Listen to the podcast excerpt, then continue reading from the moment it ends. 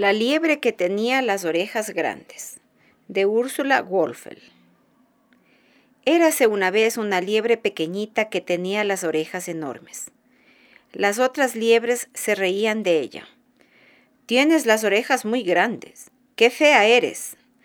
La pobre liebre se ponía muy triste y decía, Todavía tengo que crecer y espero que las orejas no me crezcan más. Pero no sucedió lo que ella se imaginaba.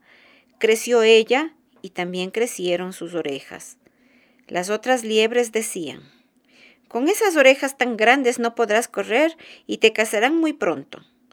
Y la liebre se ponía muy triste porque no le había servido de nada el crecer.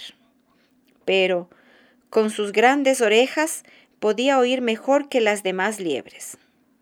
Podía oír cómo se movían los escarabajos podía oír cómo se arrastraban las lombrices de tierra y hasta podía oír caer una pluma de pájaro.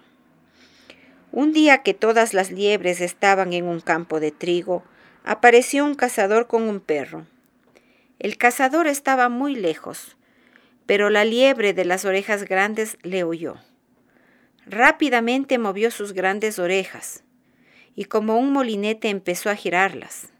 Las demás liebres que la vieron echaron a correr hacia el bosque y se escondieron. El cazador no las pudo encontrar y se marchó a su casa con el zurrón vacío. Entonces todas las liebres dijeron a la de las orejas grandes, ¡Qué suerte tener unas orejas tan grandes! Verdaderamente no son tan feas.